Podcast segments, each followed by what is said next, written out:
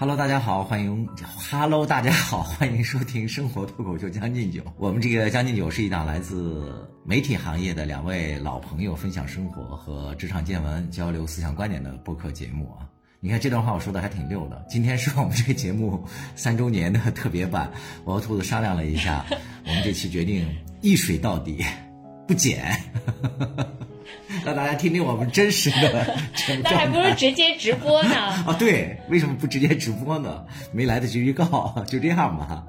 啊，我我把这个开头的话说完哈。我们这个节目目前在喜马拉雅、蜻蜓 FM、小宇宙、网易云音乐、QQ 音乐、苹果播客等多个平台播出。另外呢，我们这个节目微信群也建立起来了。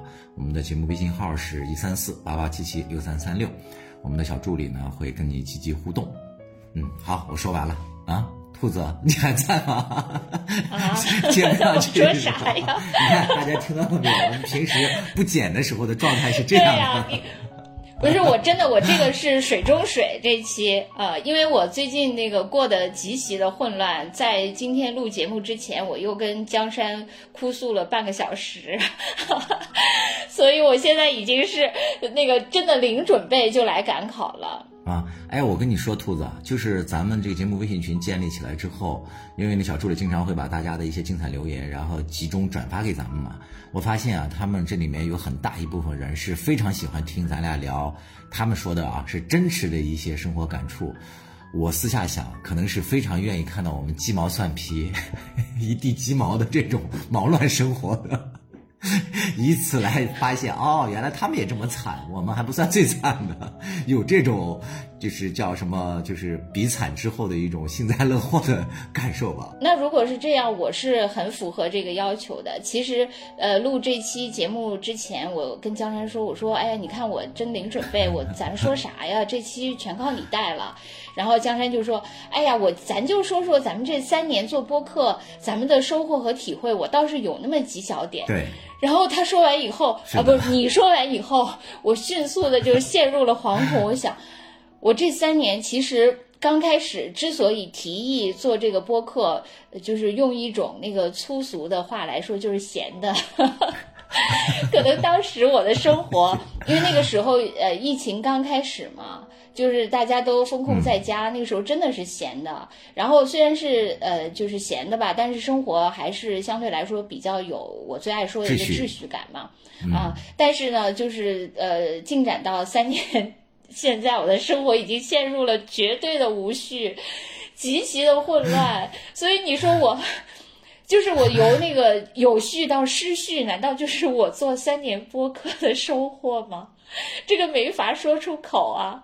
难道这个节目的主播注定要有一个人失序，一个人有秩序？那那咱们俩正好相反，我是从有序到失序，你是从失序到有序，所以咱又达到了平衡，最后还是零，就是零是吧？零和游戏，对正负相抵，我们又是一个零和的博客啊。对，呃，我们今天整体的安排是这样，就是三周年呢。呃，从框架上啊，大家也发现了，我是一个只喜欢做框架，然后完了就丢给兔子不管的一个主播。我是这样想的，就是先是让我和兔子分别聊聊，第一页就是我们目前的近况，就是刚才兔子已经说了，他的是一片一团毛乱。我呢是虽然忙，但还行，没有那么的杂乱啊。就第二呢，我是想跟兔子分别叙述一下我们两个这三年做这个播客节目的收获，然后第三部分呢是想跟大家分享一下。就是我们小助理帮我们搜集的很多网友在我们微信群里给我们发来的一些收听节目的感言和对我们节目的祝福，大概就是这三块吧。哎，我突然想到第一部分，我还有一段想说的，因为我今天其实本来应该，呃，昨天晚上好好睡觉，今天保持一个好的状态来庆祝我们的三周年的这样的一个特别节日嘛。但是大家也都知道，我是一个运动迷，昨天晚上是，呃，苏迪曼杯的半决赛。咱们中国队昨天对阵的是日本队，然后这场比赛打了七个小时，又非常的惊心动魄，尤其是在兔子老师比较喜欢的男双这一点上，虽然他的 CP 目前已经不在了，啊，也在你们家蔡队当时也在现场，是吗？他现在哎，他是现在是女双的教练，女双的吗？他不是执教女双了吗？对对对，女双的教练是的，但是苏宁曼杯本不是本身也有女双嘛？昨天的这个比赛是咱们中国队首先是混双，因为要那个雅思让他们保持体能打今天的决赛嘛，所以就上了一对，呃，叫凤凰组合的，就黄东萍和冯彦哲。结果他俩呢在决胜局没有盯住，然后以这个在十八比十二领先的情况下被日本队翻盘了。翻盘之后呢，就零比一先输了一局，是吧？对，结果中国的那个石宇奇就是在之前。哎，我就看他的时候，我也感觉啊，就是小将还真是需要经过一些一些锤炼。这石宇奇之前的时候不是有过一些特别不好的一些表现嘛？就经常在这团体赛里面掉链子。另外呢，就是在某次比赛当中，就是那个成龙二点零版是吧？啊，对对对，有很多人这样比喻，但是我感觉他这次啊，真的吗？好吧，对他以前看来大家对成龙的认识是一致的。是他团体团体赛就是有点担不起来嘛，然后石宇奇之前还曾经有一次在对手二十比十几领先，然后拿到了很几个多少个赛点的时候，他退赛了，就这种特别的，就是不大气嘛。这个也，而且在网上跟很多网友互怼，最后呢就被国家队给他禁赛了一段时间。然后他复出之后，这次确实是面目啊就有所革新。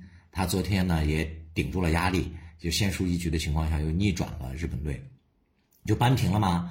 然后我们那个第三个上场的女单呢，就是陈雨菲，她哎呀表现不是特别好啊，昨天就零比二就输了。输了之后，这时候就是这个比赛的滑点就出现了。咱们中国的男双在第三局，当时是十三比十九，他们落后，日本队再赢两分，他们就。进总决赛，他们就输了。我看好多人，我我有几个朋友，他们在现场看球嘛，他们就是在十三比十九落后的情况下，他们就离开了那个苏州的那个体育馆，就已经准备走了。结果他们走了没多远之后，说赢了，咱们在二十，呃，对方二十比十六又领先，拿到了四个赛点的情况下，咱们这边又连追六分，最后翻盘了，二比二。这简直是就给了呃，就是第五个上场的，就是那陈清晨和贾一凡嘛，给了他俩一一剂强心针。哇，他俩上场的时候，你就看，真的是眼睛带着杀气，就简直打打出了他们这个职业生涯最精彩的一场比赛。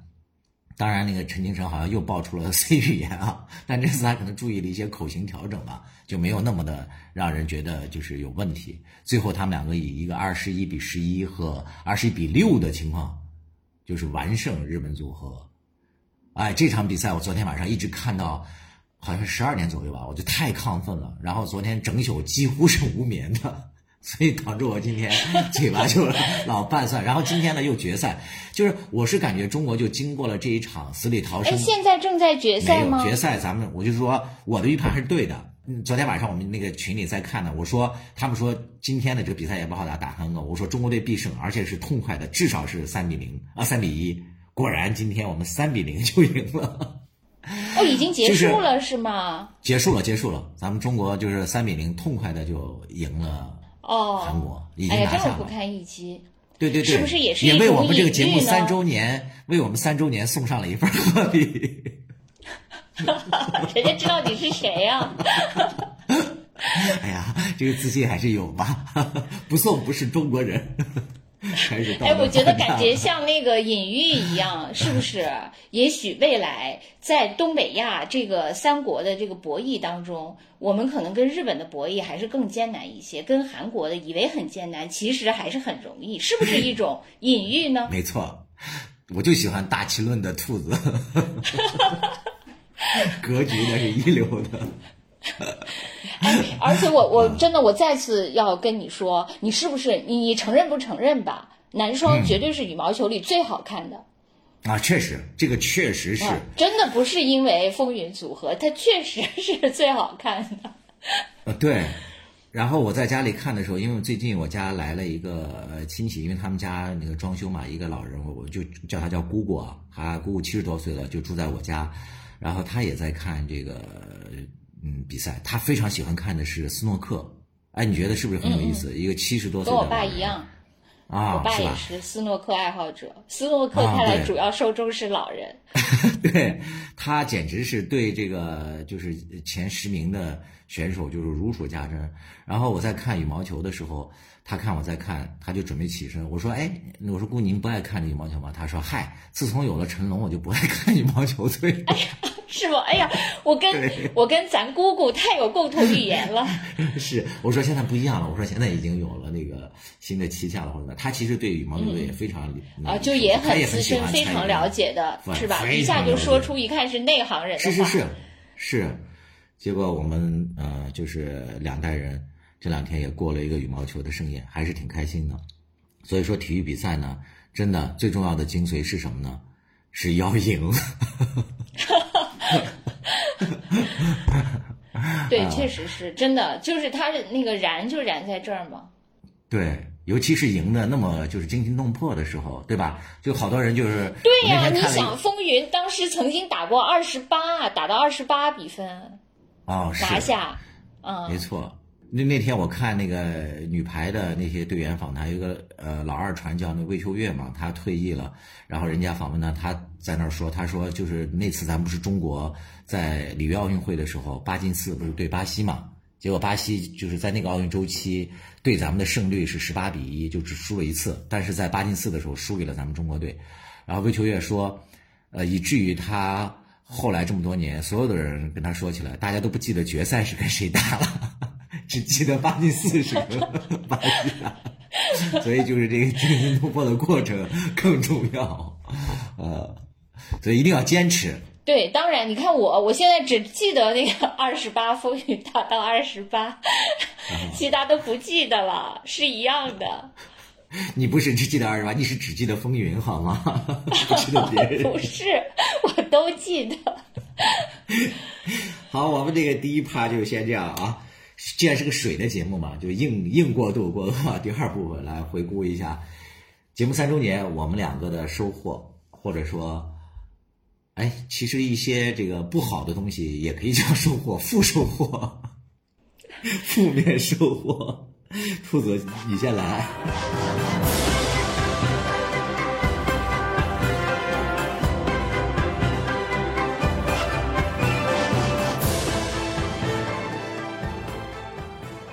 我就是非常混乱吧。我刚才说了，从有序到失序是我三周年的主旋律嘛，这个就不说了。这个肯定责任 都在我我方，都在我本人。呃，就是具体到那个做节目，我觉得我确实是呃经历了几个过程吧。我觉得刚开始的时候，我之所以主动跟江山说要做这个节目，确实是因为我觉得我有好多想表达的。嗯。呃，我觉得我我自认为还是一个，也就是好像有点想法的人，所以就那个呃，特别迫不及待的就拉上他。其实刚开始的时候，江山是不太愿意的，就是他他很惊讶，就是因为我们俩那个时候应该已经大概有七八年没有见过了啊，对，都没有联系。然后我怎么突然间就邀请他？有联系，但是但是没有见面啊，也没有这种对，就是很久没有见过面了，是吧？一至少超过五年了吧。有吗？超过五年。反正当啊，很很久没有见面，然后那个他也没有想到我就是向他发出了这么一个神奇的邀约，呃，他觉得哎很莫名其妙。其实当时呢，我有就是特别强烈的想输出的这种欲望，可能确实就是闲的。当时我想同时做两个播客，就是跟我。当年两位呃老领导，一位是江山啊，做那个生活型播客，然后跟我另外一位老领导也非常帅，就就真的两个帅哥，也是我激励我想跟他们做节目的那个原因嘛。就是另外一个老领导，我想跟他做一个时政的播客，嗯。因为那个人就是我们以前专门主管我们做时政内容的那个对。呃副总编资深专家，所以我当时就呃对对对，我当时特别愿意跟他做一个这个时政的，然后跟江山再做一个软的一硬一软，呃，结果呢，我们这个呃时政硬的老领导一口就回绝了我，而且我真的我多次去请求，我记得那个呃他当时生病住院嘛。呃，他我作为他的那个唯一的那个陪伴的，不是家属了，是朋友。然后我记得我们俩坐在他那个呃病理检查之前的那个 长椅上，我还在那儿苦口婆心的说：“我说您跟我做一个实证播客多好啊！我说我向您我太多问题要请教等等的。反正总而言之吧，就是我各种那个巧言令色都失败了，然后就没有成功。然后我就又呃去那个主攻江山这一边吧，就是软的这一边嘛。反正江山开始就是，首先是非常惊讶嘛，其次就非常犹疑，然后后来半推半就的就从了我，是吧？是这样一个过程吧？对，没想到最后一发不可收拾，不但做了 生活类的，然后最后生活类的也变质成了 大气党类的。对我变成了那个呃那个软硬兼食嘛，就是有一个另外一个著名的播客叫那个软硬兼食嘛，我们也变成了一个软硬兼食的一个播客。然后在这个过程中呢，呃，其实我在这里面就是承担的工作其实是很少的，呃，我基本上就是像剪辑的所有的这些特别繁琐的，包括刚开始这些录音设备怎么怎么部署，呃，到底应该是买什么样的话筒，什么样的设备，这些都是江山在搞，我完全就是一个那个坐等，呃，做好饭，那个我就开始上桌吃的那样一个人。然后那个，呃但是我就是还挺满足的，因为就是那种疯狂输出，实际上跟那个大快朵颐的感觉也有点类似，虽然是一进一出吧，但当时就是疯狂说了好多期，然后就终于就说干了，嗯，就确实有一段时间为选题发愁。因为我们开对，因为我们开始录播客的时候，是我去江山家录。最开始，因为那个时候我也我还在北京嘛，被疫情呃锁在了北京。然后我大概是一个礼拜去一次江山家，然后一次录个三四期，期是吧？对，是对，所以听我们早期节目的 那个听友都能听出来，到就是能 听出来这几期是先后哪个先录哪个后录，因为到后来声音已经完全沙哑，真的彻底沙哑了。主要是因为我们在录那时候是半小时一期吧，差不多是吧？是半小呃，大概我40分钟们连录两个多小时，差不多能剪出来四期。但是在这两个多小时之前，我们俩已经因为见面一星期没有见面的喜悦，已经说了两个小时了，在那之前。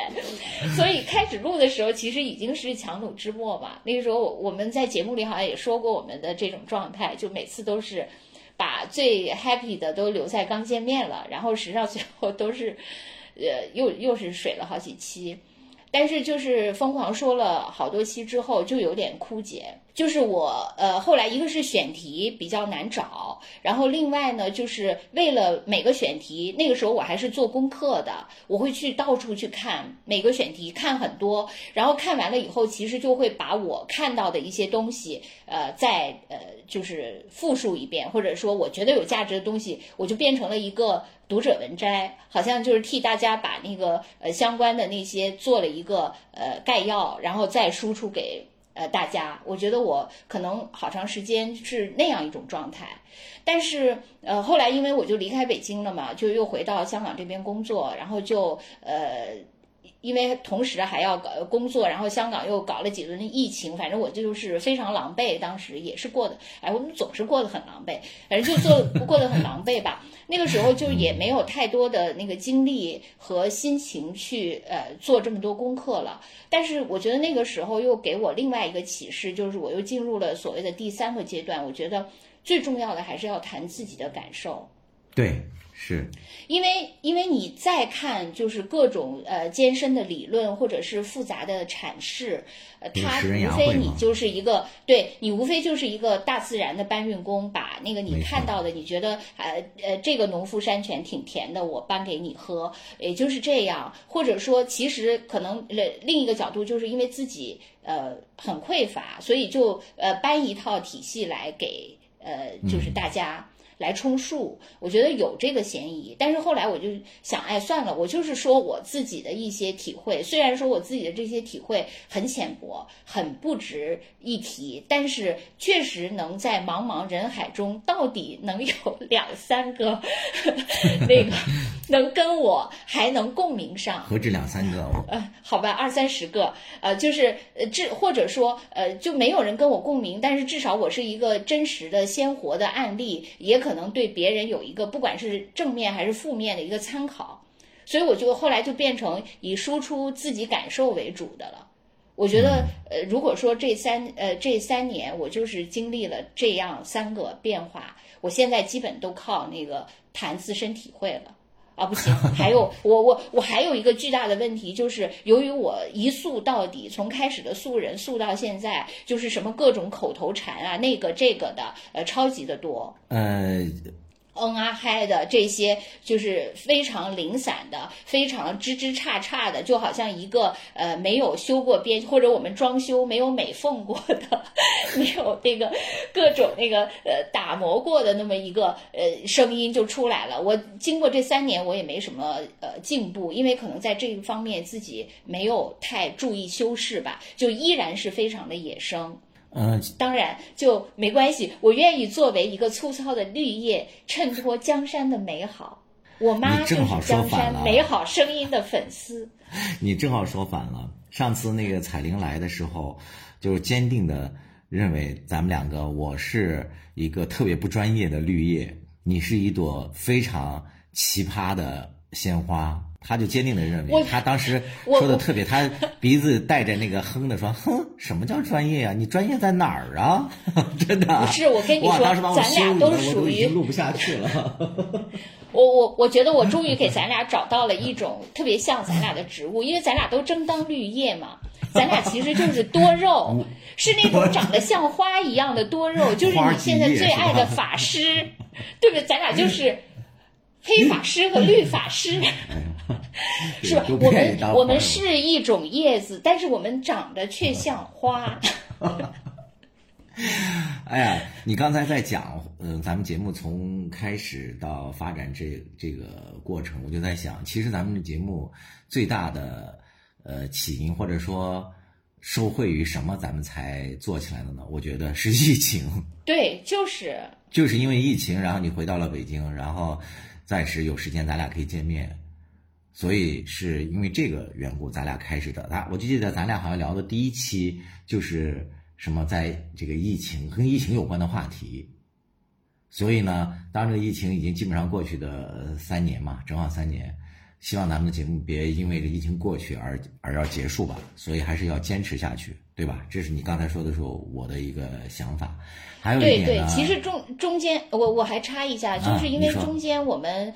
特别落寞，就是基本上刚开始只有几十个收听，是不是很长很长时间？五六十个，是的。啊，很长时间有只有几十个收听，然后这个过程呢，呃，我们就其实也也有点点受打击，因为当时 我为了煽就是煽动江山跟我一起做的时候，我还说我说按咱俩这个，那绝对一炮而红啊，迅速我们就，是吧？我当时没错。啊，我当时就是以为就是，因为我我首先我是觉得我选了一个呃，就是还是属于那个蓝海的赛道，因为那个不是呃就不是短视频嘛，那个时候短视频是最热的，但是我们又选了一个没有红海又又挺蓝海的，然后我们俩。呃，以前不管怎么样吧，就是觉自认为自己的表达能力还可以。我们还在一个蓝海，我们俩又这么出色的选手，然后跑道上又没什么人，我们还不一骑绝尘。然而最后果然一骑绝尘，这个跑道上只有我们一个观众都没有。我们根本就没有进到赛道里，我们最后发现我们是在体育场外面跑的野跑。我们那个当时真的想放弃，是吧？就是说怎么这么，但是我后来还是互相激励，说不管如何一定要做下去，哪怕做给我们自己听，所以才坚持到今天，对吧？对，哪怕是我们自己的声音日记嘛，也要坚持。嗯嗯啊，我是感觉这三年我收获还是挺大的。呃，刚才兔子说他是从呃有序慢慢到现在一个有点儿。无序的这样的一个状态，我正好是相反的。我感觉我这三年，嗯，正好是从一个人生最低谷，就是比较低迷和破碎的一个状态，呃，然后重新梳理，然后粘合、整合自己的这样的一个过程。嗯，兔子来找我的时候，那个时候应该是我人生算是比较迷茫的一个阶段吧。嗯，大家哎，你还记得那次咱俩第一次见面吗？就是若干年后，咱俩第一次来录播客，呃，在你家那个小区门外，对，好像是一个将近中午的时间吧。没错，然后对，兔子江山远远的向我走来，我说哇，还是这么帅。没有，兔子让我特别惊喜的是带了一束白色的芍药花，啊，对，那个四五月份的时候吧，是不是？生活，对，真的。然后以至于我现在每年春天的时候都给自己买一束芍药花。是吧？我也觉得，哎，真的，我跟你说，我觉得，呃，我原来说过吧，咱们小的时候，好像那个各种那个什么暖水瓶还是床单、枕巾之类的，都把芍药花给搞得好像变成一个 特别庸俗的符号。后来就是在那一年，我第一次买芍药送给江山的时候，我才觉得哇，芍药好美。因为我当时买的时候不太知道什么，我觉得这束还挺好看的，原来竟然是暖瓶上的芍药。啊，是。然后我也保留了这个习惯。那天我不是在北京台跟他们那个节目做直播、做嘉宾互动的时候嘛，我给他们的那个主播也带了一束白芍药，这已经成了节目开播的一个标志了。我接着说啊，就是我感觉这三年呢，就是我是从真的那种完全迷茫的一个状态，逐渐的，就是又重新。呃，对未来的这种道路吧，又有了信心，然后也逐渐知道自己想做什么这样的一个过程。呃，因为之前听我们节目的老听友也知道，我那几年呢，正好是刚从就是重度抑郁症里头呃康复过来吧。那时候其实也就顶多是睡眠正常了，嗯，但是那时候我其实对自己非常没有信心。可能很多听友也能听出来，我早期的时候说话，包括到现在。还会有一些，就当时服药的一种后遗症，就是我的大脑经常会出现，呃，阶段性的一段空白。我记得以前我在电台做节目，那时候我们不论是做网络啊，还是在更早的时候在广播，甚至原来也做那个电视直播的时候，不是直播录播的时候，我就当时基本上都是能算是一条过吧，还是口齿比较伶俐的。但是就是那个服药过程对自己的打击特别大，因为可能有过同样服用这些神经类靶向药的朋友可能知道，就是因为他要服用那个靶向药的话，它是会攻击你神经的某些靶点嘛，它确实会造成你的一些器质性的一些损伤。我当初也是由于这个呃原因，说我不想再吃西药了，后来才改到广安门中医院去吃的中药。中药它就是系统的调整，它会比较慢。所以我这个过程吃中药大概一年多吧，就断断续续的才见效啊。哎，我们见面的时候你还在吃中药吗？那时候刚停，刚刚停，但是中间咱俩做了一段时间之后，在换季的时候吧，第二年换季的时候，我就又吃过一个疗程，就是睡眠不好嘛，就又吃过一次。就是那个，我发现我刚见你的时候，我睡眠就不好了，你立即就传染给了我，你还记得吗？然后我们就去了广安门中医院吗？是，对，你还和我那个做了同样的一个，走了走过我 来时的路，是吧？是不是？你立即，我我觉得你对我的那个传染力，就是比这个新冠 还一击必中，真的，立即我就失眠了。天哪，真是，这个节目又要停止了。原来我是你的负能量 队友，我把那个负能量给你。你知道那个琼瑶小说里不是有一句经典的台词吗？就说什么感冒又不是什么口袋里的啥，就是从我的口袋放到你的口袋就没有了。琼瑶老师对我刺激最大的一句话就是：你只不过损失了，呃，你只不过丢掉了一条腿，他可是损失了他的爱情。这个是比较刺激我的。对，我是说你真的，你确实就是像从你的口袋里放进了我的口袋里。然后具体来说呢，我觉得我这三年有这么几个变化，我就呃简单的梳理了一下。我觉得首先第一点是，呃，在这个节目的压力之下，我又重新养成了阅读的一个习惯，或者说恢复了。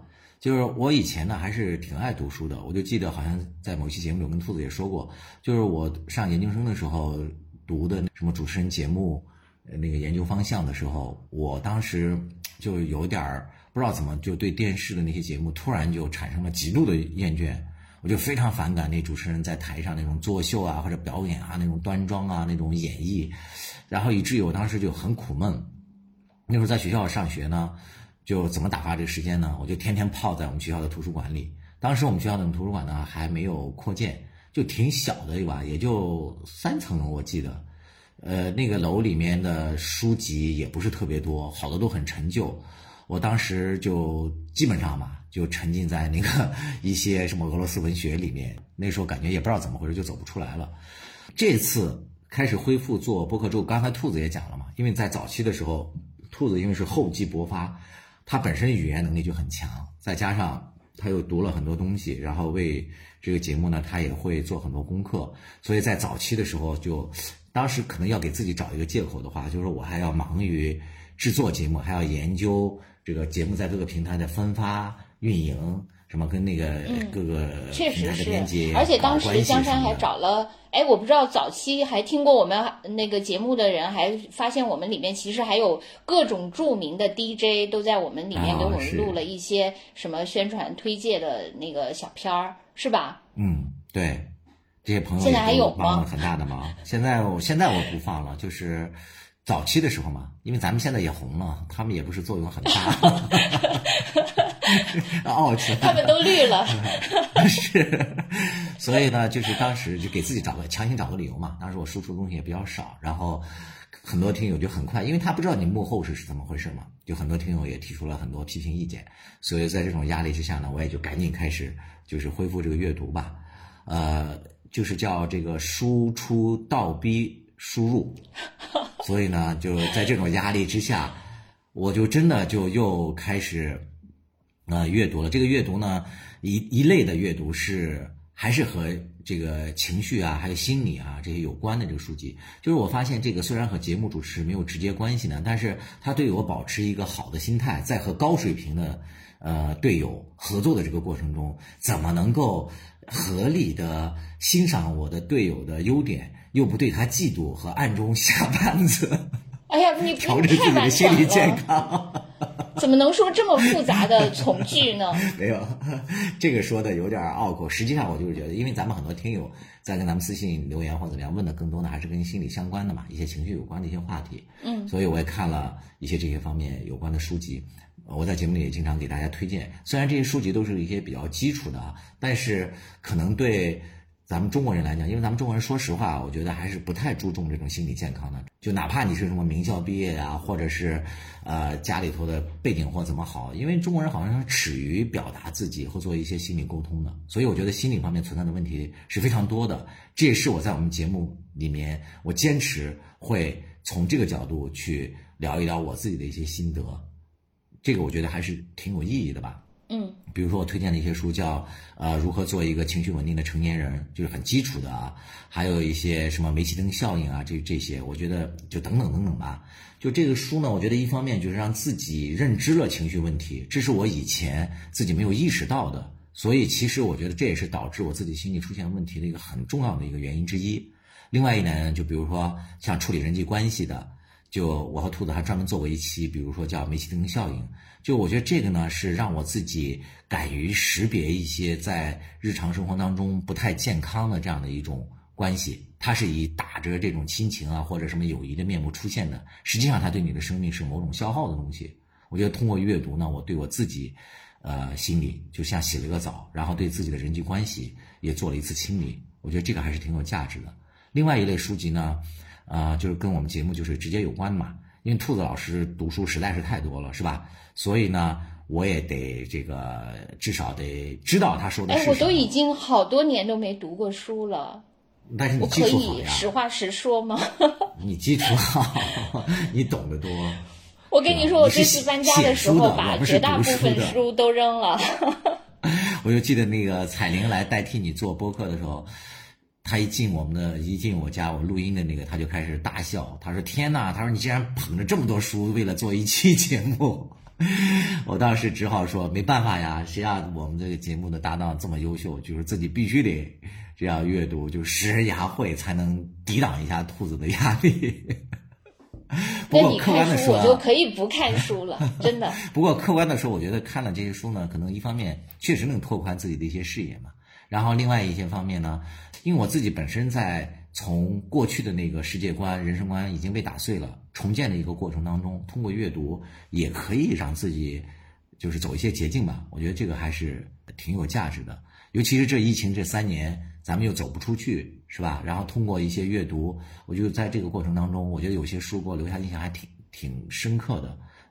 一一个就是你们那个北大的校友，就是叫刘子超吧，他写了好多那个，呃，就是叫游记类的一些文章，我还挺喜欢他的这些书的，什么沿着季风的方向啊这些，而且他写的很多都是一些大家平时个人旅行没有怎么去过的，他不是那种网红景点嘛。像东南亚啊，什么印度啊，很小的一些地方，他都能深入进去。我觉得这个挺符合我自己关于旅行的时候的那种审美要求的吧，就是有一些独到的一些感受和见解。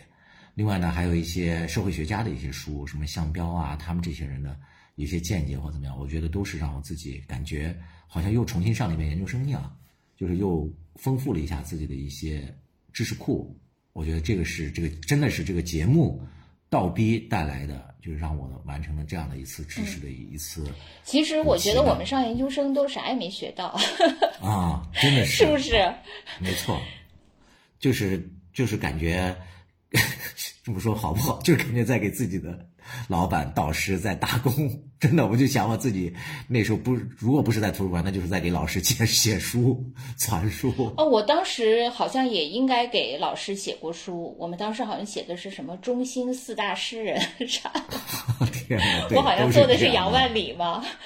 啊，对，你说过杨万里是啊，对啊。不过我我觉得我导师还真的挺尊重我们的。我大概过了好好几十年吧，我也想不起来了。他还记得。然后他还把我当年的书稿都还给了我。啊，他他不记得你叫什么了，但是他记得你写过杨万里是吗？没有把你叫成杨万里也挺好的。我记得那个，哎，其实我跟你说，我觉得当时真的挺可笑的。现在想起来，我觉得我真的还蛮幼稚的。呃，我记得那个时候我看了那个钱钟书的那个《管锥编》。然后当时我就呃那时候本科的时候，然后就写当时写了一个大概关于孟子的一个什么什么小论文，然后我就通篇都用就是用那个管锥编的那种模仿那种口吻就写的都是一些古文，呃不是，因为我本身就是学那个古典文献的嘛。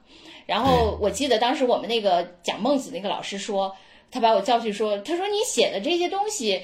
那个什么时候该用也，什么时候该用乙，都是不对的，好吗？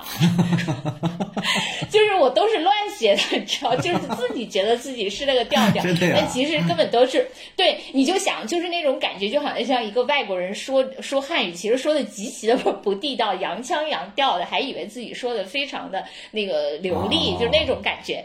然后后来那个我做杨万里的那个时候也是，当时我我记得，其实我很我还挺喜欢杨万里的，就是因为杨万里是有那种小机灵，嗯，小清新，呃，就是小技巧那样的在里面，其实还还挺好的，他的那些小诗。呃，然后当时我还挺喜欢，然后就就研究他的各种诗嘛，就是写写的那些。我记得当时我我导师说，他说，嗯，你写的还可以，但是呢，里面有太多的都是自己编造的词。为什么我当时会自己编造词？是因为当时我读了，呃，我我上了我们系那个葛小英的那个课嘛，他好像是什么类似于什么什么唐诗的善变，还是汉唐文学的善变那个那一类的课，我都有点忘了。然后他就特别喜欢生造一些词，然后我迅速就被传染了。然后我自己写的东西里面就生造了很多词，我自己觉得这个词在汉语里不存在，但是来形容杨万里当时的那个情景。竟是这么的贴切，我自己还非常用心的造了很多词。你想当年多么幼稚啊，真的就非常容易受影响。所以我特别能理解，就是现在刚走出校园的那些呃播客的播主，充满了女权主义，因为他们在学校里听的都是那些嘛。对，哎，好吧，我又开始抨击女权了。嗯，啊，没有没有没有，就不只是女权，就是好多那个播客节目特别喜欢，就是嗯，就是把一些新词是吧？就是新听到的一些东西，可能拿来阐述嘛。但是它这个背后，如果再深进一步，再讨论的时候，可能有些东西是下不去的。嗯，对，而且我确实经经过了离开学校几十年以后，我确实就已经早就不会这样了。就是经历了呃沧海桑田，觉得哎呀，我我就是还是按照自己的 所能去呃，就是贡献一点小小的力量就行了，不用模仿任何人，嗯，也模仿不哎了，也模仿不到位。这就是杨万丽，杨万丽给你的影响是吗？不是，我主要是回忆起自己的那个青葱岁月，非常可笑的青葱岁月。嗯嗯，那我继续回忆。呃，对，你可以把这段剪掉，因为我这段就是偏离主题太远了，没事，也不远，也不远啊。一下从那个京津线偏到雄安去了。嗯，没事，这就是我们节目的那个啥特色，一水到底。然后我继续总结我的收获哈啊，正向的收获。嗯我觉得第二点就是通过做这个节目啊，我自己是感觉给自己贴点金的话，其实也是认知到了自身的存在的价值。就但是这种价值，说实话，我就诚恳的讲，真的是网友给予的。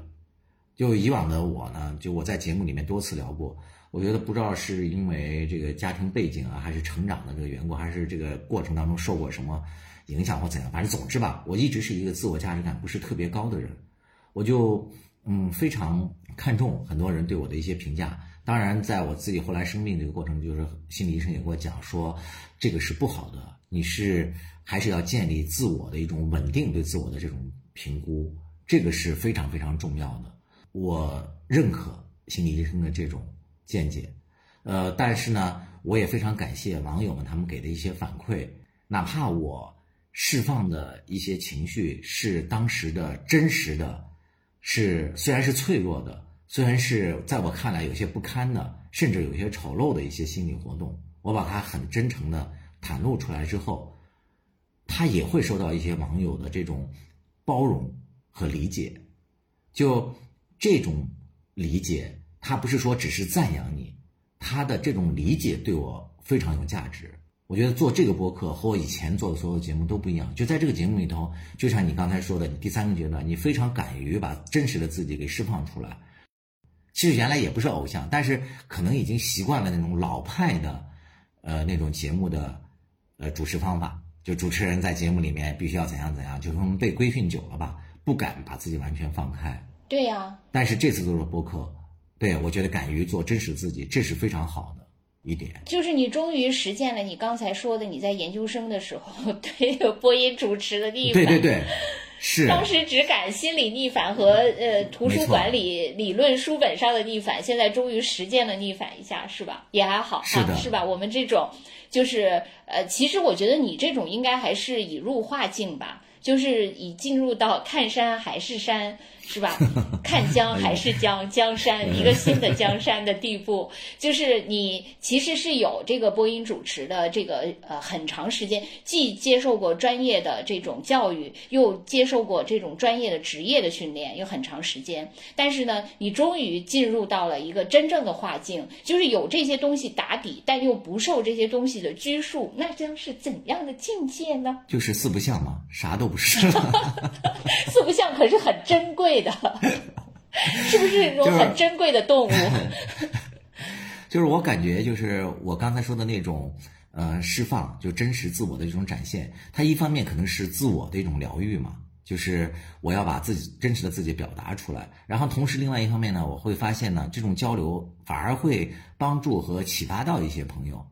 就是比如说在某些亲呃亲密关系方面，有一些留言就是说，就听到咱俩讲了跟咱们家人的这种关系纠结呀、跟同事的一些内心的一些真实的一种心里头可能觉得有点小阴暗的一些活动啊，哎，他们觉得哦，原来是不是读他们所自己所有的这种，这也没有什么不好的，所以呢，反而呢，对他们来讲呢，也是一种释放。哎，我觉得这样挺好，就是大家在这里面就有一种这个抱团取暖和互相释放的这样的一个作用吧。就是我看那个咱们有些听友在微信群里一些呃留言比较精彩的，咱们小助理也发过来说，有些网友听咱们节目的时候，他听着听着说，他就特别想摁按下暂停键，说来我说两句。真的有很多网友就说，确实确实说，我听着听着就想摁暂停键，我说几句，然后再 重新开始听。啊，我觉得这个可哎，其实它有一个可以实现的，就是呃弹幕嘛，是不是？现在喜马拉雅也可以发弹幕，对对对，是喜马拉雅是可以发是吧弹幕？的。弹幕就可以实现你想把你任何想插到我们的话里的东西发在弹幕里。是这个就是还是弱互动嘛，就是如果强互动的话，以后咱俩做直播，他们可以当时在直播间里就可以是吧，参与到咱们节目话题里面嗯，啊。希望咱们哎，对，其实以后我们干脆每期都做直播吧，这样的话更轻松，既不用剪辑，也不用写文案，也不用起名。其实喜马拉雅的编辑对我们是非常友好的，他们多次给过我们很多让我们走红的机会，但可能都碍于我和兔子，一个是我俩不愿意露真脸，是吧？就婉拒了很多用用真脸去换流量的这样的一些真脸，我们俩搞。搞了两个假面一样。嗯，对，还有一个就是他们也多次让我们开直播，是吧？但是直播这个主要是问题是技术问题，因为兔子在异地嘛，他们目前的这个直播好像最好是两个主播在一个话筒前，这是他们目前的一个技术的一个限制吧。但是总之呢，就是我们也希望嘛，有机会能够跟大家在直播间里见面啊，这样聊天我觉得可能会更过瘾，大家不用那咱们不不是可以连麦吗？连麦这个你就不是主播了，你可能就没关系某，些啊，我只要是能跟你直播，只要不用写文案，不用起名字，我怎么都行。你不要逃脱责任。啊，我继续说，我我我想我的第三点啊，就做这个节目的收获，啊，就三点啊。我说完第三点就是就就基本上我们第二趴就完了。我觉得第三点就是我感觉我在这个节目里极大的抚慰了我自己的情绪，我这个是很强烈的一种感受。呃，我说实话，就是这几年人生也经历了很多一些变故嘛，就不论是比如说像我父亲的呃离世，还有我自己嗯事业的一些变更什么的。其实我原来是一个一直在谷底，就是没有从非常阴暗的那种心理状态下走出来的这样的一个过程。嗯，但是呢，在这个节目里面，就像我刚才第二点说的，我释放了脆弱的自己之后，呃，发现大家没有因此而觉得我这个人不堪，反而会得到了某一种就是就挺奇怪的吧，他们会觉得哦，我的这个人生和大家都一样嘛，大家都是在度这些难关，都有一些不堪，是可以理解的。这个呢，就是也让我放下了一些对自己的一些那种原来觉得是不是那种悲痛啊或怎样不应该的这种戒备心理吧。呃，所以我逐渐的在节目里就开始越来越坦诚的就把自己的一些情绪释放出来。呃，如果没有记错的话，我记得在这个节目里面大概有三次吧，我都哭过。就有一次回忆，呃，我爸在那个生前，就是在好像在养宠物的吧那一期里面，嗯然后就说我们家那只小狗后来是如何陪着我爸的，他俩建立那种友谊什么的，我当时就那个场景一下子就就又重新回忆起来了。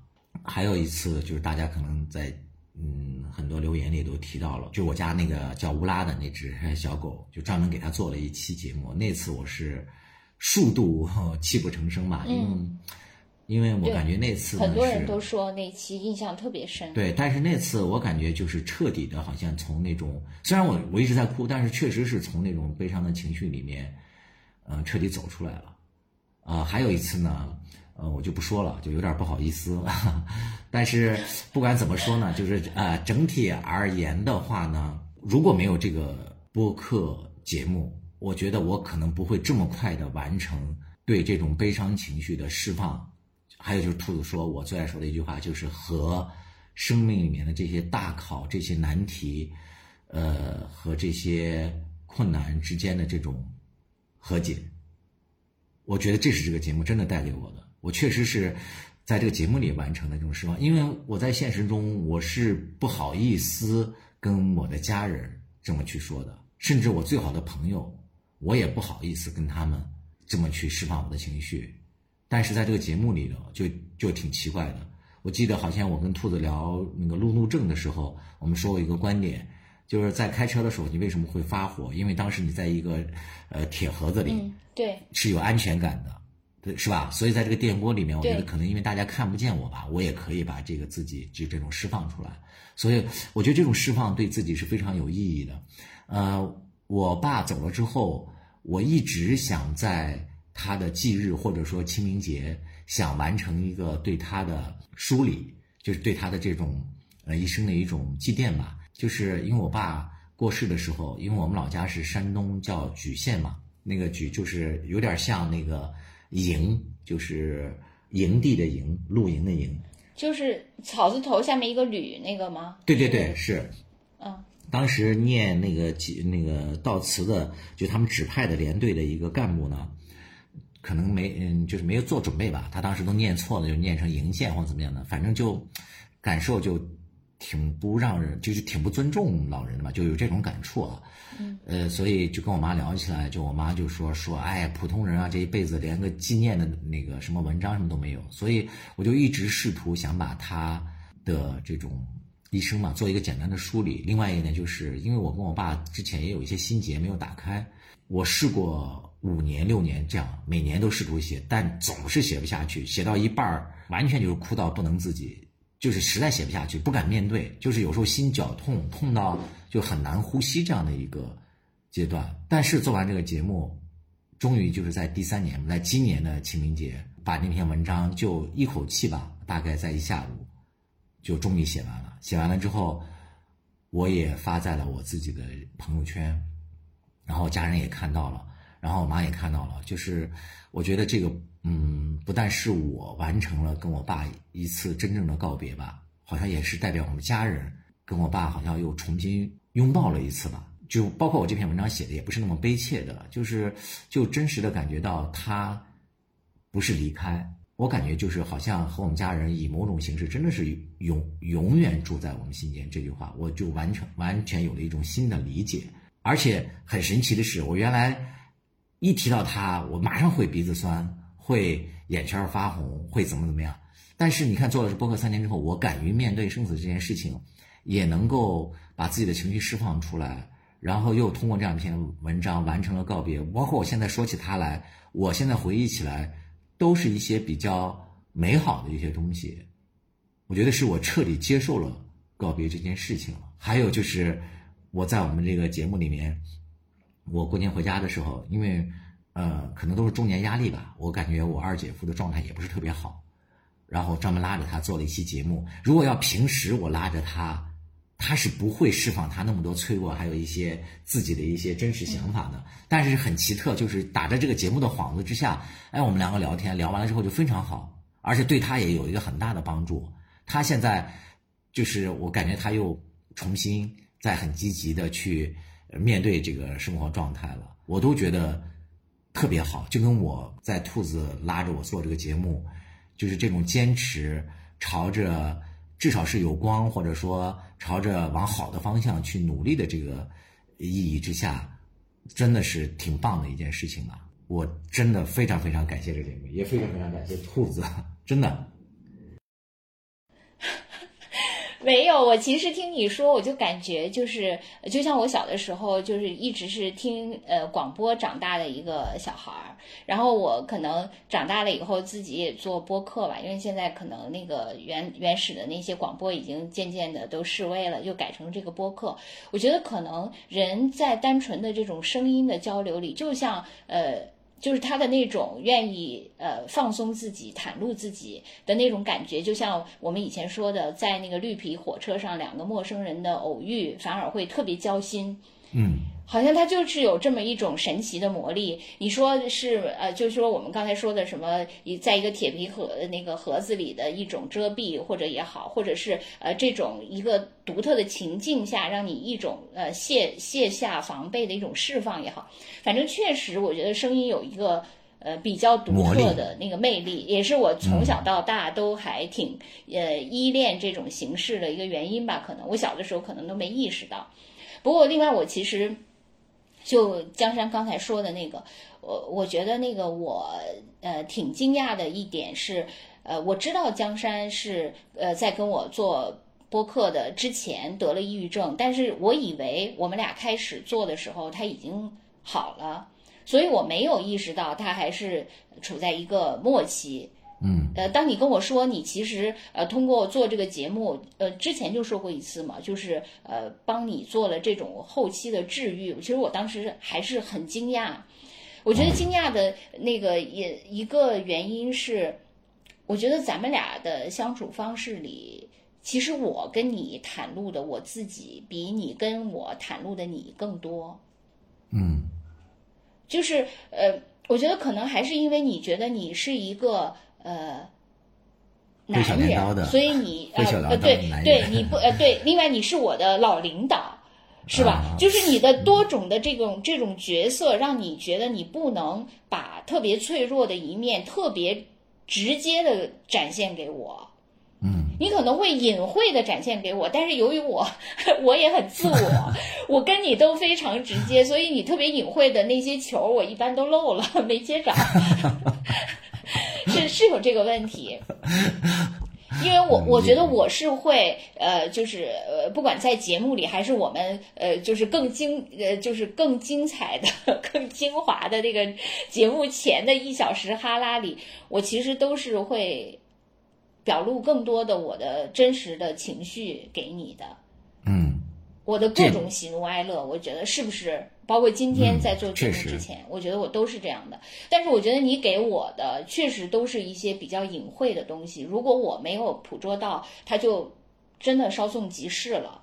直到有一次你突然跟我说，其实我以前给过你很多球，你都没接到，我才意识到是这样。所以，我我现在反过来来那个呃，就是解释为什么呃我漏球，而你又打的这么隐晦。当然是因为我很自我，以及你还是把自己定位成一个呃，就是挥小镰刀者嘛。你不能把太多的那个你的表情都写在脸上，你只能是呃有一个那么一个微妙的眼神，是不是我看到了，那我可能就懂你了。然而我每次都没 看到。其实我觉得你可以，呃，因为因为我我我记得以前我们工作的时候，我就曾经说过，我其实最擅长的一个角色是狗头军师嘛。其实我我觉得我的那个承受能力还可以，就是包括承接别人的感情，就是承接别人各种情绪，我觉得还可以。我以前我我好像就有这种，呃，这种体质吧，就是当时我的很多闺蜜。都是会给我打电话倾诉他们的感情，就是有，就是一次都是两个小时起，然后一打连打一个月这种，每天两个小时。我我好像特别有这种体质，包括我不是说我这次装修的时候，我好像每次装修的时候都跟各种店主。各种那个销售莫名其妙的就开始，我不是说上次 我跟一个买门的人就开始莫名其妙，他就开始跟我聊起他的那个感情生活，然后那个不是前两天我不是跟那个马桶的那个卖 马桶的人终于第一次推广了我的播客，因为也是他向我展现了他脆弱的一面嘛。然后呢，更近的一天呢，是我去买那个浴室那个淋浴的那个浴帘儿，然后我又跟。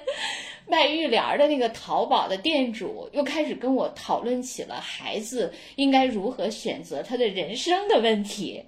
天哪！我我我真的就有这种体质。其实我我觉得我没我没说啥，但是不知道为什么每次就是跟这些陌生人最后都滑向了这种。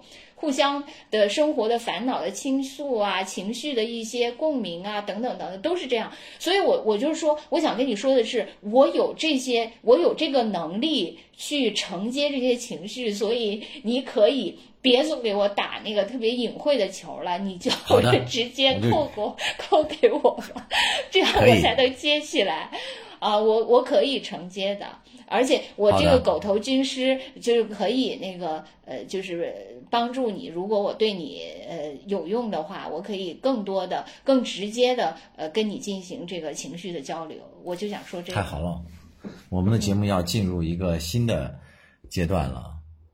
你刚才不是说三个你自己三个状态吗？是吧？嗯。第三个阶段是你展露真实的自己，现在是第四个阶段，是心理诊所开张阶段。每天都是听我在骂人，今天骂邻居，明天骂领导，骂了一圈儿，节目永远不会枯竭，这个好，这个不愁选题。And I'm reaching for the phone cause I can't fight it anymore. 好，我们接下来进入我们的第三趴，进入我们的可能可能很多听友是直接想听第三趴的，就是网友们的祝福和留言。呃，我们把最精彩的网网友的声音部分放在最后压轴。我们先念一下大家在微信私信，还有一些节目平台发来的一些留言啊。我先呃念一个，哎呀，这个第一个这个英文名字就好难念，叫 Rose Rose，啊，他的留言是这样说的，他说：“江山兔子，你们好。”我听节目的时间不是很长，属于偶尔听到就听进去了，然后又返回头从头开始听。目前在听你们二零二零年的节目，我喜欢在厨房或菜园里干活时听，就像大家说的一样，在听的很有共鸣的时候，就常常想插嘴说话。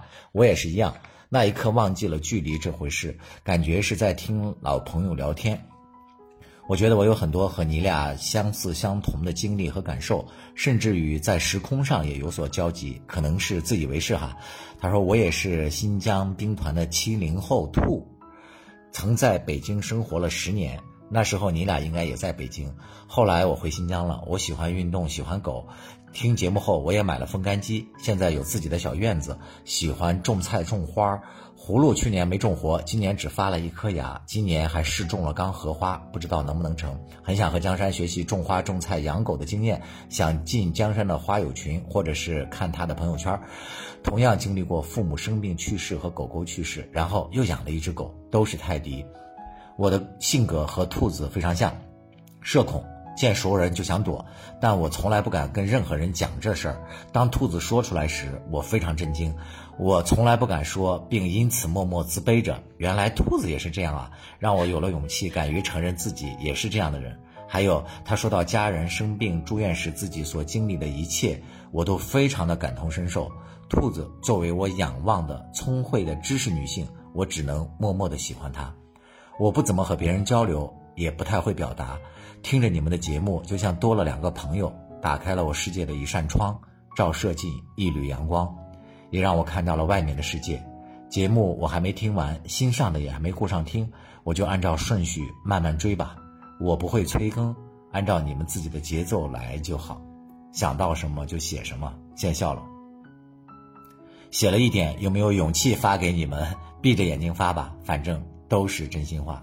我觉得这个听友简直就是咱俩的合体，嗯，就是他拥有我的心灵和你的爱好，然后还跟咱俩有共同的身世，都在北京混了这么多年。我也发现，就是在后台，呃，来了一个陌生的网友，就是加了我们新的关注之后，他就开始点赞。我又注意到他点赞的顺序就是从后面，就是最早的一期。往前一期一期一期点，大概一天早期的节目，他们大概一天可能能听四期嘛，他点四个赞，然后慢慢慢慢咱们节目时长更呃加长之后，他就开始一天点两个赞或者点一个赞这样，哎，这个让我觉得真的挺受感动的，因为我和兔子聊的很多话题，说实话是有时效性的，在当时是，嗯，对，就是是吧，是热点，嗯，所以当时听可能我觉得有些新鲜劲儿，但没想到这些网友竟然。连那个过去的节目都能够认真的听完，哎呀，这个就是让我有一种，哎呀，我们就是何德何能这种感受，太羞愧了，我觉得真的。哎，你说的这个羞愧也很对，是因为我们当时有些论断是错误的，事情的发展 超出了我俩的预判，所以就最好别听以前的，要不把以前的删了吧。你赶紧把那些月后积粉呢。对。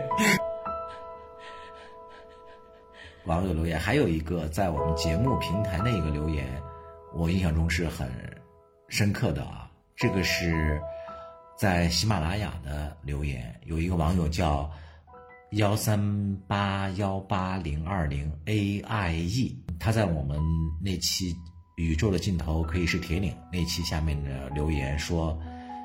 这个是妈妈最爱的播客，最开始也是我推荐给她的，虽然她离开已经快一个月了，但我依然感觉每次听，妈妈都在身边。哎，这个这这一条真的就是让我们俩呃特别触动和感慨的，真的。没错，这个就是我在一期节目里面我说我第三次 泪目的时候，就是他的这个留言吧，因为我感觉就是这些网友，嗯，还是那句话，就是可能我们真诚的展示了我们自己内心的这种伤痛，然后由你们反过来温暖我们。有时候可能就不太公平。你们在生活当中遭受了很多这些琐碎的，但是也是很真实的一些伤痛的时候，其实我们并不知道。呃，所以看到这个网友留言的时候，我最大的感受就是，我们非常幸运有了你们来抚慰我们吧。有一个网友留言说，我们会熨平他的情绪。呃，我和兔子也非常希望你们以后有什么呃这种不好的。感受，或者说有一些伤感的一些时刻的时候，也非常希望你们能够找到我们的组织，把你们的这些留言，把你们的伤痛和脆弱，不能说分享吧，就告诉我们，在人生比较难的这些关口，我觉得可能我们可以一起抱团取暖，熬过去。嗯，因为我爸爸和我妈妈也是我们这个播客秘密的听众。虽然他们不告诉我，但是我知道，所以我看到这一条特别特别的有感触。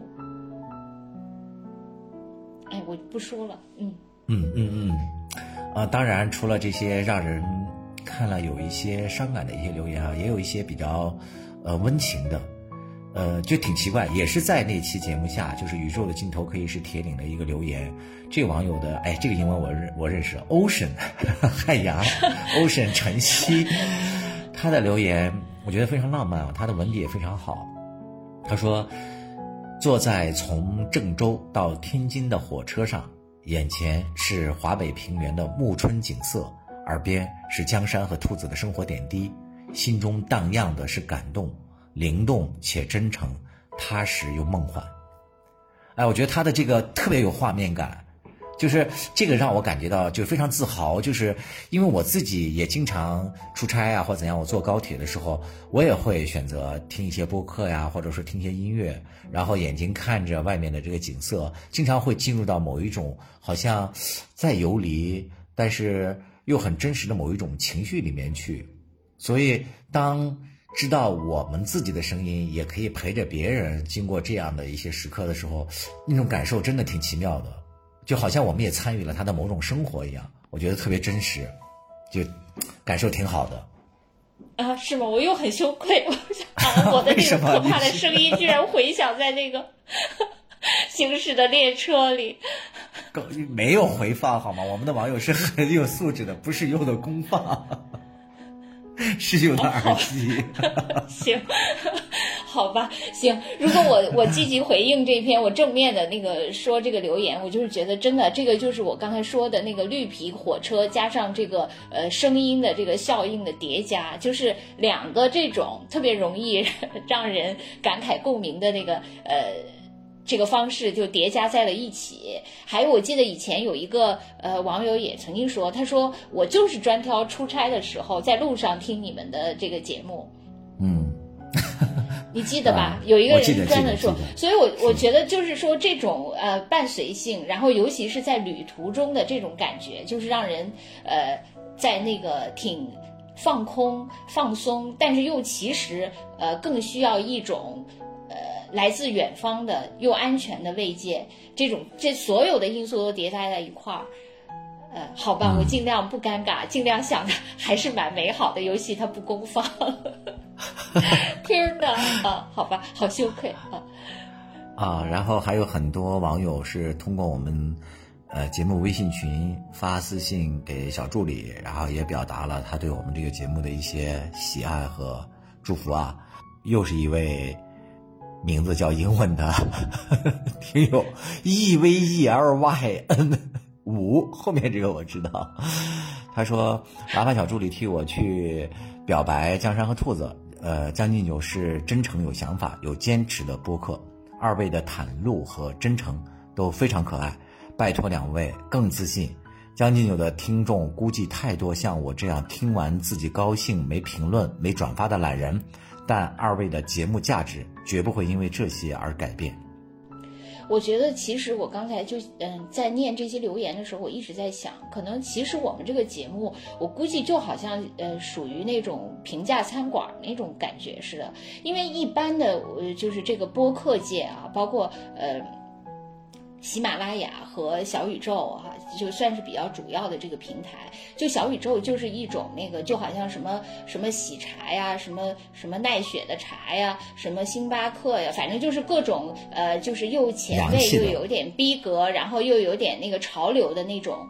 的集散地，然后喜马拉雅可能就是除了这些呃，就是个人的播客以外，就是还有一些什么有声书啊，什么一些学习型的那些那些东西哈，就可能就是就是再加上其他的一些连锁店式的餐馆啊，或者是那个什么老字号的餐馆等等等等，可能就像我们这种，就是哎，好像家常口味的，哎，他居然能在这一群什么这个什么呃。那北京的那个叫什么九五八是叫九五八？嗯，九八五哦，不是九八五，那个天，那个 那个就是不是九八五，就是七九八，七九八七九九八五，就是说在七九八这样的一个，对对对，这样一个有逼格的那个 小宇宙里，就突然出现了一家平价家常菜，对，就大家偶然走进去说，哎，其实吃着也还挺顺口的。这跟我们家差不多，吃着至少那个虽然不能满足我的这个这个呃品味，或者就就是显得有品味，或者说那个来猎奇的这种心理，但是至少那个哎有便宜啊，呃对，免费啊，对，没有植入啊，是吧？等等等等，反正我觉得他们可能就是哎觉得哎居然还有一个餐馆做的跟我们家常一样，而且吃起来还比较顺口。有这么一个留言，让我看完了之后啼笑皆非，不知道是该表扬他还是该批评他。这位网友叫沈 zx，他说：“祝福江山兔子两个有趣善良的人，谢谢你们的分享。最近听的最多的播客节目，不过没分享给朋友，不想让他们都知道这个宝藏。”哎，其实我也有这样的私心。啊，是吗？对，其实我觉得我平时你是不想把我分享给别人是吗？不是，就是首先，比如说我看的呃公众号，呃，还有我比如说关注的那些呃微博上的那些那个博主，我其实都不太愿意去分享。啊，是吗？因为对，因为我是觉得就是很多呃。虽然我的分享也没什么影响力，但是我可能隐隐总是觉得这些东西，就是一旦去，就是让它变成了一个大众的东西，它可能就会失去了水准。哦，就是它在小众的时候，它反而是会品质特别有保障的。哦。我喜欢你这种变相夸咱们自己的方式。对，就因为我我觉得就是他的极致，的，他的这种极致就是我们嘛。你你说你说，看我 get 到你的。你说咱俩，你说咱俩一旦红了，呃，或者说咱俩咱不不不，咱俩已经默认咱俩已经红了。就说咱俩一旦紫了的话，哈，咱俩一旦紫了，那你说咱俩还能保持？对，咱们俩还能保持水准吗？如果在金钱和利益方面，就是黑化吗？对，我们还能把持住自己吗？我非常怀疑。所以要保证品质，我们就只能在这种 半红不紫的这种呃道路上继续走下去。不，我想红，你自己先死着。我黑化了。我要开始爆料一些那个阴暗史了，哎呀，嗯，后面呢还有一些精彩的一些留言，是这些听友都非常用心，他们是用手机录了一些自己的祝福或者说他们的感受，就亲自发给了我们，我们就编辑整理一下，就发在我们这个节目后面了啊。然后后面我和兔子就不再发声了，让大家来听一下我们亲爱的。听友们他们的声音。说实话，这个节目能够支撑到现在，我和兔子可能我俩合起来也就起了二分之一的作用吧。另外一半的功劳真的是靠网友们，一方面是你们热情的这种互动鼓励，还有一些就是你们很多一些积极的一些建议，对我们的节目帮助也特别大。呃，我们把你们抬到这么高，小心这也是一个陷阱啊！我我听说这些网友在微信群里抱怨说：“哎呀，就发这两分钟的留言，好累呀！才知道原来的催更这么的不厚道。”不是，其实。其实我们俩还好吧，录音真的，但是我我觉得录音确实没有大家以为的那么难。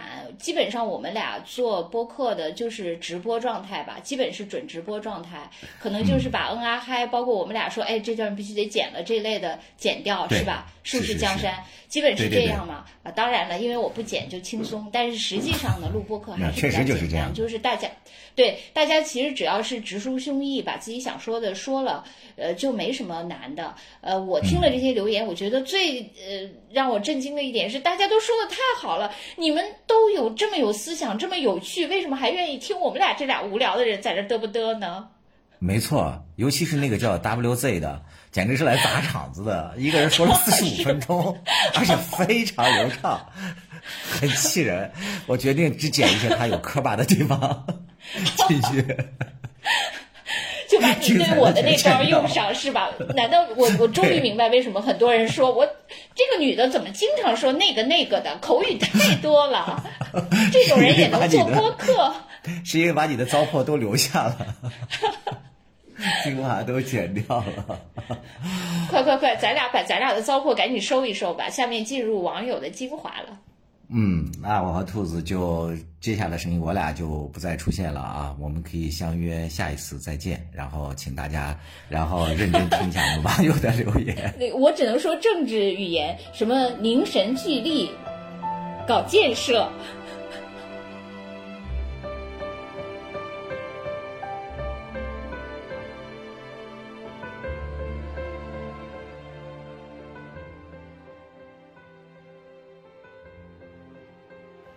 首先呢，我仅代表我自己，祝《将进酒》三周年快乐。嗯，我是在一两年前一个焦虑迷茫的时期遇到了《将进酒》，当时所有媒体上都找不到某演员事件的相关讨论。我虽然不是粉丝，但无不平则鸣，嗯，到处寻找哪里有理性的讨论。这个时候呢，就听到了《将进酒》。为了听江山和兔子到底说了什么，我下载了小宇宙，从此一发不可收拾。江山呢，声音充满磁性，敏感细腻，不乏理性；兔子观点犀利，常常让我耳目一新。两位主持人老师有阅历，但又很接地气，能够站在一个很高的维度，平和的表达。我很喜欢你们。并强烈推荐给了我的朋友们，嗯，我还要表白彩铃，表白乐观的李老师，还有好多好多的嘉宾。写下这段文字的时候呢，我正在公共汽车上晃晃悠悠，在忙碌的生活中，好像只有上下班路上这段时间真正属于我，在属于我自己的时间里，很开心能和将进酒一起走一程。最后呢，真心的希望《将进酒》一直办下去，我会很努力的推荐给周边朋友的，你俩可千万别走。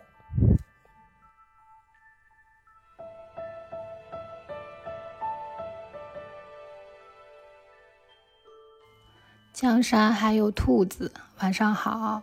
金庸称读者为读者朋友，那我就是你们的听众朋友。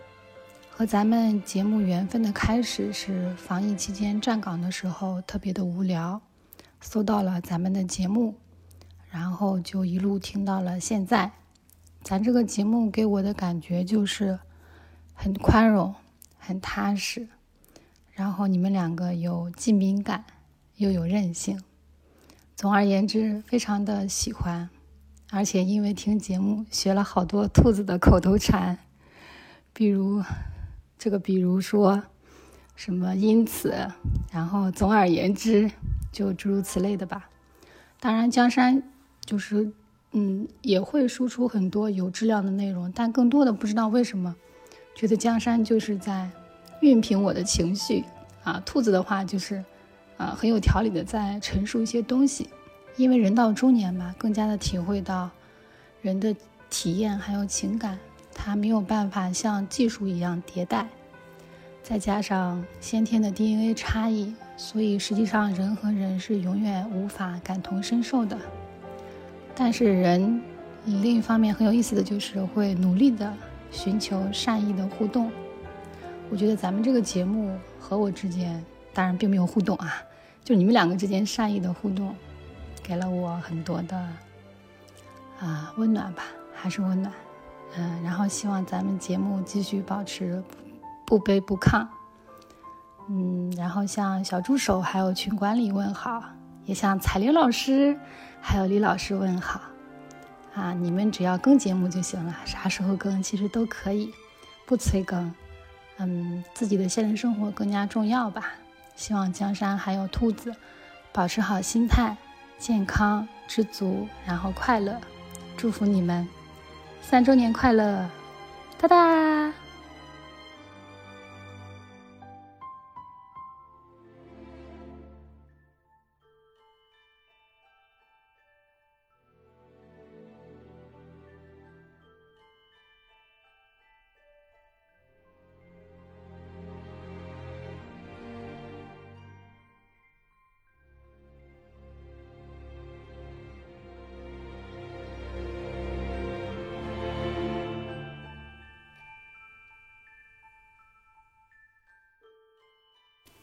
将进酒生活脱口秀开播三周年了，刚开始只是当做一档普通的节目来收听，随着集数的慢慢增加，然后就喜欢上了感性的江山、理性的兔子，之后还认识了拥有杠铃般笑声的彩玲姐，传道授业解惑的李老师，一直在路上寻找宝石和自我的姐夫，哦，还有花园里的多肉，还有葫芦、佩奇、乌拉。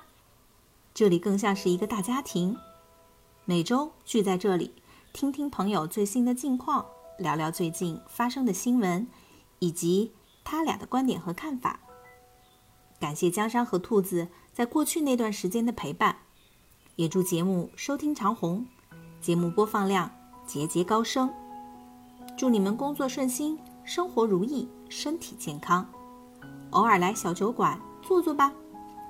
对了，还要表扬节目的小助理和群管理，他们在群里非常的热情和细心。正在收听的听友们，小酒馆还有余味哦，那里还有很多的朋友在等着大家。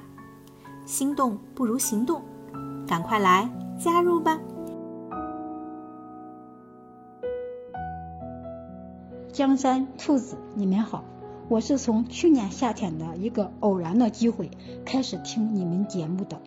我们都知道，去年夏天尤为炎热，以至于我后来在听你们回放，听到你们那富有磁性的开场白时，我就感觉到一股热浪扑面而来。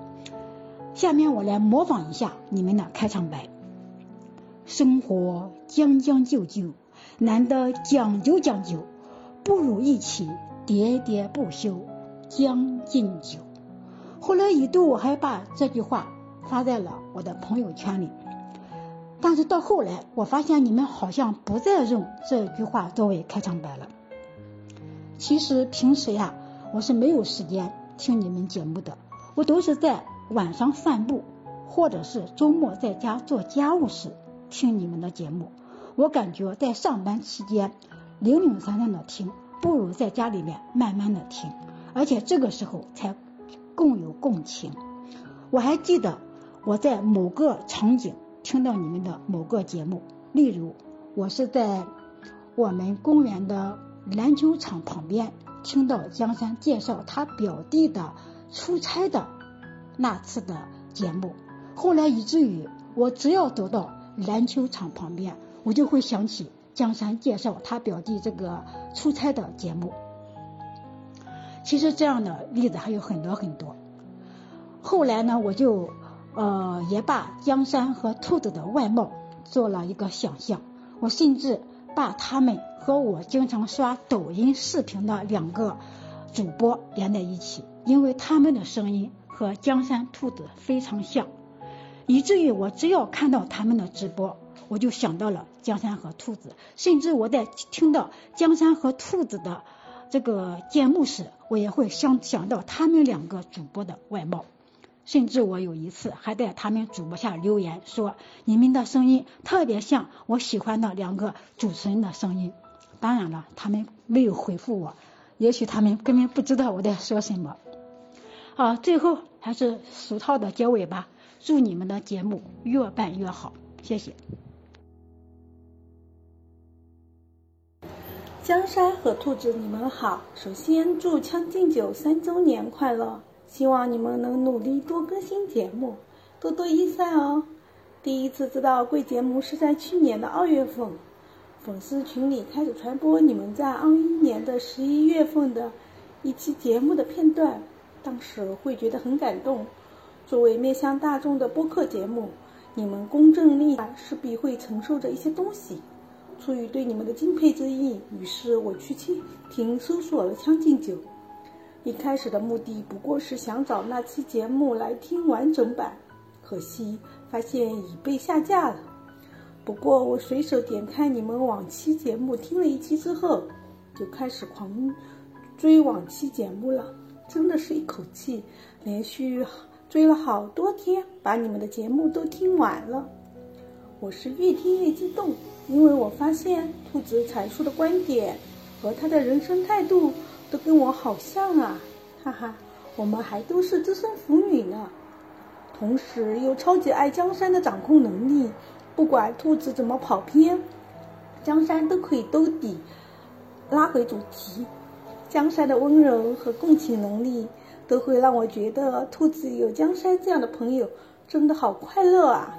这么多节目里，我最喜欢的就是你们对热点事件的点评。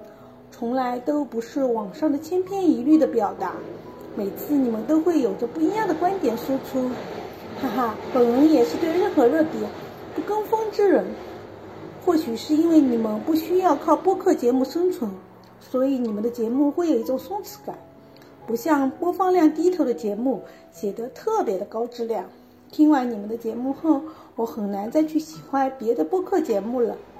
所以再次说一句，希望尽可能的多多更新啊！上班摸鱼的我需要精神粮食。絮絮叨叨的说了这么多，我发现我不是一个表达能力强的人，总是会词不达意。我对我今天的满叙述也很不满意，我好像没有那个能力去用语言表达对你们的喜爱，对《将进酒》节目的喜欢。最后祝兔子和江山。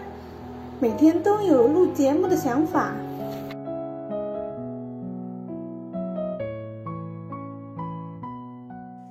Hello，大家好，我是江山，我是兔子，欢迎收听新的一期《将进酒》节目。哎呀，还是熟悉的配方能够让人放松下来。哥哥姐姐好。收听了这么多期节目，能够跟二位能够这样近距离的沟通，心里属实太开心了。那收了收听这么多期的节目以后呢，对二位也有一个大概的一个认知，就觉得二位江山呢是在我眼中是一个睿智沉稳、通透大气、充满生活气息的一个男生。兔子呢是一位博学可爱、文采斐然、胆小却又好奇的女生。我叫小螃蟹，昵称小螃蟹，本名王征，王侯将相的王，征服的征。但我自己觉得，可能这个昵称跟跟节目更贴一些吧。江山兔子，小螃蟹，有山珍有海味。嗯，我这边呢是。爸爸是黑龙江牡丹江人，妈妈是河北保定人。然后妈妈在年轻的时候在牡丹江跟爸爸工作时候认识，然后结婚。我是在一九八九年的时候，然后出生在牡丹江。嗯，上一份工作呢是在望京一家大的互联网公司工作，然后在人力资源部门，主要负责的是招聘方向。嗯，纵观自己这个。前半段的一这一小节人生吧，三十多岁，平平无奇，然后也没有什么人生高光时刻，但是也经历了一些人间冷暖吧。然后最初接触咱们的节目的有一次是，我就在喜马拉雅里边，然后听相声，然后听着听着，不知道怎么的，然后碰到别的了，然后就点到咱们这个节目里边了。呃，就我个人而言呀，我是尤其近近些年来，我不太喜欢去接触一些新的叫什么呀剧集吧。基本上我都是听特别靠谱的朋友推荐，然后才去看去听。哎，但是一听这个节目，一听这个声音，嗯，还挺有亲和力的。那听一会儿吧，然后听了一会儿，觉得哎，啊这个内容还挺有趣的。那再听一会儿吧，然后听了一会儿，然后又发现。哎，这个观点还挺新颖的，那接着听吧。然后就这么的顺延、顺延、顺延，然后一直听下来了。呃，听了久了以后，就我特别喜欢这个节目了。再之后，我不光是睡觉之前了，然后上下班的路上，然后都有在听咱们这个节目。跟江山这边有共鸣，是因为他对于园艺这一块儿，第一个是园园艺这一块儿，他属于。专业人士、大师级别的，他，他是，他属于这种能种，就是能种会养，还懂欣赏。我呢，就只能停留在欣赏和赞赞美这这一阶段。嗯，还有一些是跟兔子这边比较相像的是，兔子喜欢一个人的时候，然后听书。然后我自己这边也是比较喜欢听的，像平常一个人，因为我是一个人嘛，哎，三十多岁。平平无奇，孑然一身。咱们节目个人来说非常非常喜欢。然后对于节目的一些期许呢，比如说像，呃，节目的主题线都是一些时下热议的事情，这个我觉得非常好，也非常容易引起大家的一些共鸣。主持风格我也特别喜欢，尤其像作为大哥哥的江山，他的业务能力很强呀，管理能力也强，能够把。整个主持的脉络把控的非常稳，然后小姐姐兔子呢，她对于每一件节目当中提到的事情都能够剖析的特别准确，而且中间还夹杂了一些自己的俏皮，呃，这个也非常好。还有就是，如果不是因为节目播出啊，我特别喜欢听兔子说害怕，嗯，这个我觉得听得特别特别俏皮。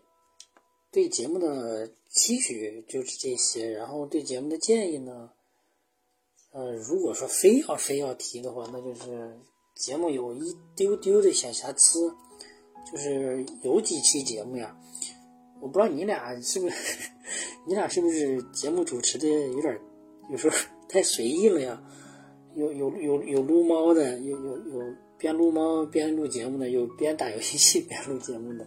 就是你们俩那个离麦克风可能是距离吧，远近不一，然后听着有人声音大，有人声音小。你这样的时候呢，就是我外放的时候吧还会好一些，然后我在用耳机听的时候吧，就会得来回切那个声音，不然的话做不到你们俩那个声音一致。呃，其他的就没有了，其他的呢就希望，呃，两位呢能够在。未来的岁月里吧，不管是国家出现什么样的疫情，然后你们都能够健健康康，然后生活的快快乐乐。谢谢两位哥哥姐姐。